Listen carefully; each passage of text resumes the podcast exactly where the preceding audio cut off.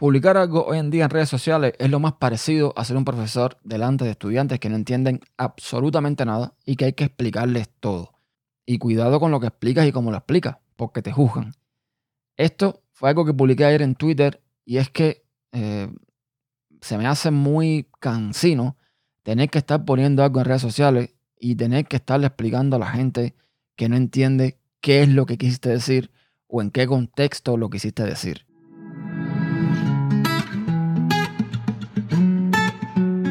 Soy Ernesto Costa y doy la bienvenida a Podcast Insight, un podcast más de tecnología en mi red personal, tupodcast.com. Y comienzo de esta forma porque ayer también en Twitter publiqué un tweet que leo y cito textualmente. Joan Boluda ha llamado frikis a los usuarios de Linux. Este es el tipo de pensamiento de gente que aún piensa que Linux es una consola negra con letras blancas o verdes entre paréntesis, y quiero pensar que lo dijo en buena onda. A ver, muchas personas, bueno, algunas personas me escribieron, algunos eh, hablando bien, algunos hablando mal, algunos diciéndome que conocen a Boluda y que sabe lo que es Linux, etcétera, etcétera. En fin, a ver, yo no quise en ningún momento atacar a Joan Boluda. Yo eh, sé que Joan Boluda es un tipo inteligente, emprendedor. Lo traje a colación porque estaba escuchando un podcast casualmente donde él estaba participando y cuando mencionaron Linux, él habló o se refirió a los usuarios de Linux como frikis. Ser friki, como también me dicen en el comentario, no es malo. Para algunos es un halago, evidentemente. En ningún momento yo hablé de eh, ofensa en el tweet. En ningún momento yo dije que me sentía ofendido porque decían que los usuarios de Linux son frikis, nada por el estilo. Nada que ver. ¿Por qué puse yo este tweet? Lo puse y lo mencioné porque, como repito, él lo dijo, pero hay muchas personas que realmente sí piensan que todo aquel que usa Linux es un friki, es un geek. A mí, que lo piensen, no me molesta para nada. Yo me considero geek, no sé hasta qué punto podría ser yo friki, pero aún que lo fuese, no me molestaría en lo más mínimo. Pero yo conozco personas que usan Linux y no son ni geeks, ni frikis, ni techies, ni como quieran llamarle. Y ahí es donde iba yo con este tweet, ni más ni menos. Para poner un ejemplo rápido de lo que estoy diciendo, tengo a mi mujer. Mi mujer tiene su lectolino, mi mujer usa cadeneón y en ningún momento ella es geek, ni es friki, ni nada por el estilo. Simplemente ahora su ordenador lo usa y punto. Ahí es a donde iba. Ahí. Lo explico para evitar malos entendidos con respecto a ese tweet. Porque, ya les digo, en ningún momento iba a atacar a Boluda, ni mucho menos. Pasamos entonces al tema que me interesa, que el día de hoy, que es hablar un poco acerca de, eh, primero, el lanzamiento del Huawei Mate 30 y el Mate 30 Pro.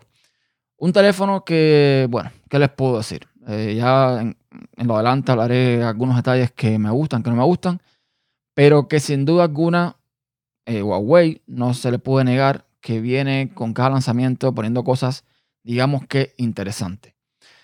Antes de entrar en las características, voy a hablar un poco del precio. Estamos hablando que el Huawei Mate 30 sale a partir de los 800 euros con 8 GB de RAM y 128 GB de almacenamiento. Y el Mate 30 Pro sale a partir de los 1099 euros con 8 GB de RAM y 256 GB de almacenamiento. Si comparamos ahora mismo este Mate 30 Pro que cuesta 1099 y sale con 8 GB de eh, RAM y 256 GB de almacenamiento y lo llevamos o lo ponemos, lo homologamos contra el iPhone 11 Pro, nos encontramos que el iPhone sale con un precio de 1000 dólares, 999 dólares, con 64 GB de almacenamiento de base. Y posiblemente, uh, bueno, no conozco, no conozco si ya se sabe exactamente cuánto, cuántos GB de RAM tiene el iPhone. Están diciendo por ahí, eh, escuchan algunos podcasts que lo han abierto y que son alrededor de los 6 GB. Ok, poniendo que tenga 6 GB, el iPhone 11 Pro son 6 GB, o sea, dos menos que Huawei, son 64 GB de almacenamiento, muchísimo menos que Huawei, por casi el mismo precio que Huawei. Entonces, te das cuenta de que eh, de alguna forma u otra, eso es como un zasca en toda eh, la cara al resto de, de, la industria. Y bueno, estamos viendo también que Huawei presentó otros productos con unos precios bastante interesantes, como por ejemplo los Huawei FreeBoots, que vienen a competir con los iPods por un precio de 179 dólares. Tenemos el Huawei Watch GT2, el reloj de Huawei de 46 milímetros, de 42 milímetros, por precios eh, bastante más bajos que los, que los del Apple Watch, 249, 229. Y está claro, está claro. A ver, no quiero tampoco entrar aquí una comparación absurda, ¿no? Está claro que el Apple Watch ofrece ciertas cosas que a lo mejor el Huawei este no ofrece. Estamos hablando, por ejemplo, de eh, electrocardiograma, estoy, estoy hablando, por ejemplo, de la detección de caída, estoy hablando, por ejemplo, de la detección de nivel de ruido, cosas que no estoy seguro si Huawei lo trae, porque no he visto todavía las funcionalidades del reloj, pero que estoy seguro que son puntos diferenciales con respecto al Apple Watch. Ambos son muy buenos productos, pero bueno, según las necesidades de cada quien, los precios pueden hacer que uno tienda a un lugar o hacia el otro. Vamos a ver entonces un poco las características que trae el Mate 30 Pro y el Mate, el Mate 30, o sea, sin el Pro. Para empezar, bueno, tiene un montón de bandas. Tiene bandas para 2G, 3G, 4G y como novedad, también está la posibilidad de adquirir uno con 5G. Huawei, en la presentación que se hizo ayer, que repito, no pude, no pude verla completa porque estaba trabajando, hizo varias comparaciones con otras compañías y entre ellas con Samsung porque lo que vienen a decir ellos es que su chip soporta más bandas 5G que la competencia. Yo no sabía que el 5G tenía tantas variantes. Es hasta lógico, pero bueno, yo no tenía ni idea de esto. Entonces, eh, Huawei está ofreciendo más bandas que el resto. Y está bien, o sea, porque dice que además ofrece más bandas y con menos consumo. Y está bien.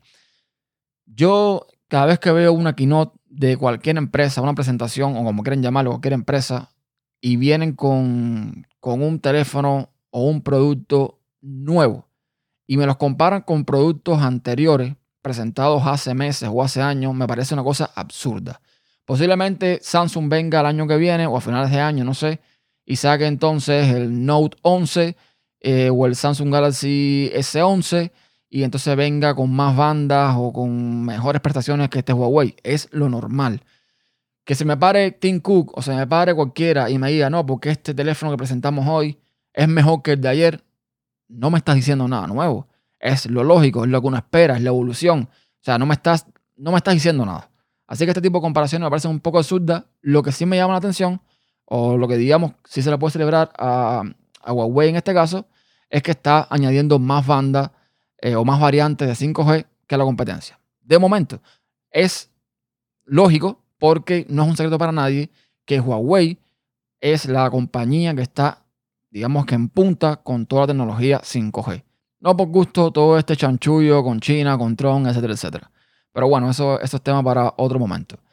Este teléfono debe salir en octubre de 2019, pero hay algunas diferencias entre el Mate 30 y el Mate 30 Pro como es lógico. Por ejemplo, para empezar, el Mate 30 tiene el marcos de aluminio, tiene la, el frontal y la parte trasera de cristal. En el caso del Pro, este cristal es Gorilla Glass 6. Lo especifican, eh, no sé si no sé cuál tendrá el, el, Mate 30, debe ser Gorilla Glass 5, no tengo idea, pero bueno, el Pro tiene Gorilla Glass 6. Otra diferencia también es que el Mate 30 viene con IP53, que da algo de protección contra polvo y salpicaduras. Pero el Pro si viene con IP68, que sí es resistente al agua y puede estar hasta 2 eh, metros o 30 minutos bajo el agua. Son, digamos que, diferencias bastante importantes a tener en cuenta según eh, cada quien. En tema de la pantalla, pues ambos son OLED, 16 eh, millones de colores, la pantalla M30 son 6.62 pulgadas con resolución de 1080 por 2340, 389 píxeles por pulgada.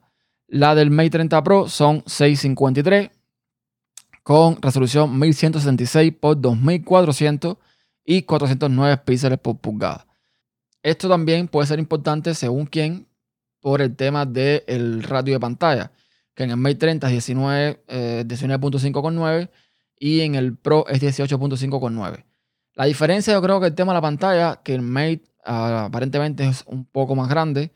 No sé si es por el acabado de los bordes, porque recordemos que el Pro tiene como unos eh, bordes a los Samsung Edge hacia los lados. Pero aunque el Mate 30 tiene un poquito más de pantalla, el ratio de pantalla se aprovecha más en el Pro que en el 30. O sea, el ratio de pantalla en el Mate 30 son 87,9% y en el Pro son 94.1%. Así que también esto es algo muy interesante. Ambos vienen con Android 10 o EMUI 10. Tienen el Kirin 990 de 7 nanómetros. Un procesador que, eh, bueno, la presentación no la vi, pero promete sobre el papel cosas bastante, bastante interesantes. Eh, yo creo que Huawei con este Kirin es el que más se acerca ahora mismo a Apple con su A13. No sé si en algo lo supera. Repito, no vi la presentación completa. Ya también el tema procesador es una cosa que se nos está yendo de las manos. Cada vez más potencia, más potencia que en la vida muy real no todo el mundo va a aprovechar, que no todo el mundo aprovecha. Lo que encarecemos los productos y que al final, bueno, en fin. Esto también puede ser un tiro en pie para las compañías, porque ahora mismo, por ejemplo, si te compras un iPhone con el A13, un procesador súper potente, el teléfono te puede durar mucho más, porque la potencia que tiene el procesador es bestial. Con lo cual, bueno, eso sabrá cada compañía lo que hace.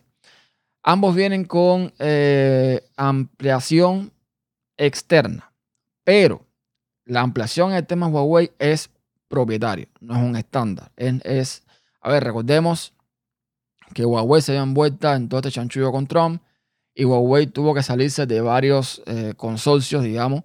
Tuvo que salirse del tema de RM, tuvo que salirse del tema de creo que microSD también.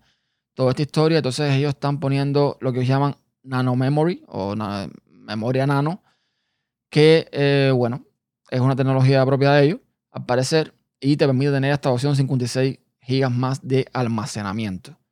Esta memoria se comparte junto con el slot de la SIM. Las cámaras es el punto donde todas las compañías están centrando ahora. Es un punto importantísimo al que están poniendo muchísima, muchísima, muchísima atención. Ahora bien, con el tema del Mate 30 Pro, hay una cosa que a mí me dejó un poco loco. Y bueno, creo que a mí hay un montón de gente.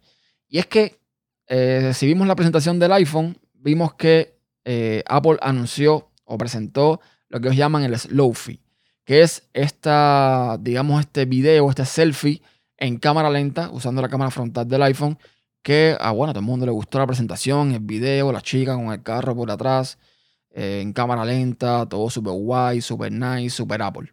Bien. Llega a Huawei y te dice, eh, ese video que tiraste en cámara lenta, hazme el favor y retíralo porque lo que da vergüenza ajena. ¿Por qué? Porque Huawei se acaba de bajar con una cámara que no son 120 frames por segundo, que no son 60 frames por segundo, son 7680 frames por segundo. Esto es bestial, bestial. Ayer Amparo Babilonia, una chica que trabaja en Chataca, puso en su, en su timeline de Twitter un video donde ella eh, se ve mostrando la, o sea, moviendo el pelo, moviendo la cabeza de un lado a otro, filmándose con la cámara y lo pone también eh, diferenciando con un video a 980 frames por segundo. Es bestial. Casi que se detiene en el tiempo esa, e, ese video se ve el pelo moviéndose con una suavidad, pero con una lentitud que es, ya les digo, bestial. Verónica o Verónica, ya saben quién es esta chica también que es youtuber, hoy puso también en su timeline un video junto con otra chica y con, creo que con Sergio Sanacode, haciendo el mismo gesto, movimiento de la cabeza, y yo lo vi hasta ridículo. Después de ver, después de ver el video de Huawei con Amparo, lo de Verónica me pareció ridículo completamente. Entonces, ahí Huawei sacó lo que tenía que sacar y puso el listón muy, muy alto para toda esta tendencia de el slowfie o el selfie en cámara lenta. Esto es algo que para postureo está bien, para un ratico, para, no sé, pero en la vida muy real no creo que todo el mundo utilice. No o sea, se va a usar un ratico, mira qué bien, mira, lo subí en Instagram, qué bonito ya, pero se acabó. O sea, no es una cosa que yo creo que se va a usar tanto, ni en Huawei, ni en iPhone, ni nada por el estilo. Luego, el Mate 30 Pro trae más cámaras que el Mate 30, trae cuatro cámaras. Cámaras que, eh, según estuve leyendo, en Huawei hay una que es específicamente para lo que es eh, hacer video. Dice Huawei promete que va a tener, entre otras cosas, eh, bokeh en tiempo real. O sea, un montón de cosas que en papeles está muy bonito, que está súper bien, pero que realmente hay que ver cuando empiecen a hacer los reviews y cuando empiecen a hacer las pruebas, qué pasa con eso. Para los que sepan de fotografía, bueno, Huawei también ha, eh, digamos que, mejorado muchísimo la sensibilidad a la luz. Dice que con un impresionante ISO 409.600. Yo de esto no sé mucho, pero al parecer todo el, digamos, el, el crédito, las palmas, todo, todo, todo, todo se lo ha llevado en esta presentación en cuanto al teléfono, el tema de las cámaras. Hay que ver, ya repito, cuando salga las comparaciones, si todo es tan real como dicen los papeles, si todo es tan, tan como dicen. Y bueno, ya les digo, pero es impresionante. Es impresionante. Entonces ya les digo, a nivel de hardware es muy difícil competir contra Huawei en este sentido hasta este momento con los teléfonos que se han presentado a través del año. Pero, y aquí viene el gran pero, lo que todo el mundo comenta, lo que todo el mundo le preocupa, lo que todo el mundo lo tiene como que mm, sí, pero no. Y son los servicios de Google. Este teléfono viene con Android, pero no trae los servicios de Google. Con lo cual, por defecto, no puedes usar Gmail, YouTube, Google Play, etcétera, etcétera, etcétera. Huawei está potenciando mucho su propia tienda de software. Pero, evidentemente, para muchas personas esto puede ser un problema. Que quizás puedes instalar aplicaciones mediante APK eh, y después puedes hacer una serie de inventos, está bien. Pero también hay una realidad. No todos los usuarios son capaces, ni tienen el conocimiento, ni les interesa hacer traquimañas para instalar aplicaciones de Google. Entonces, bueno, aquí es donde viene el gran problema con este Mate 30. También es contradictorio, ¿no? Porque nos pasamos la vida mucha gente diciendo que Google te espía, que Google es esto, que Google es lo otro. Y es mucha gente que quieren sacarse las aplicaciones de Google arriba, que no les gustan las aplicaciones de Google, que si Gmail, que si YouTube, que si no sé qué historia. Y bueno, ahora le traen un teléfono que no tiene nada de eso y también protestan. Es muy complicado contentar a todo el mundo. Aunque también dicen que, bueno, ahora no te espía Google, pero te espía Huawei o te espía China. Nada, eh, paranoias aparte, vamos a ver qué pasa con este teléfono. Me parece muy interesante. Ojalá, ojalá queda por ver el Pixel 4 de Google que vienen el 15 de octubre a presentarlo. Ojalá y me sorprendan con el Pixel 4 porque eh, Huawei puso el listón muy alto con respecto al tema de las cámaras. Y nada, eso es todo por hoy. No quiero alargarme mucho más, que ya llevo bastante tiempo hablando de esta historia. Vamos a ver qué pasa con, con este Mate. Vamos a ver cuál es la estrategia de Huawei. Hay que tener claro que Huawei en China vende más que en el resto del mundo. Eso creo que no les, no les preocupen demasiado. Ojalá todo cambie en el 2020. Ojalá este hombre salga del gobierno y venga alguien que sea un poco más sensato. Pero bueno, tampoco es para hablar del tema ahora en el podcast. Y vamos a ver entonces qué pasa. Ya saben que todos los comentarios, todas sus opiniones me las pueden dejar en tupodcast.com barra contacto, que tienen todas las formas de contactar conmigo todas las formas de eh, comunicarse. Pueden dejar sus comentarios también en la caja de comentarios de este episodio. Gracias por escuchar y hasta la próxima. Chao.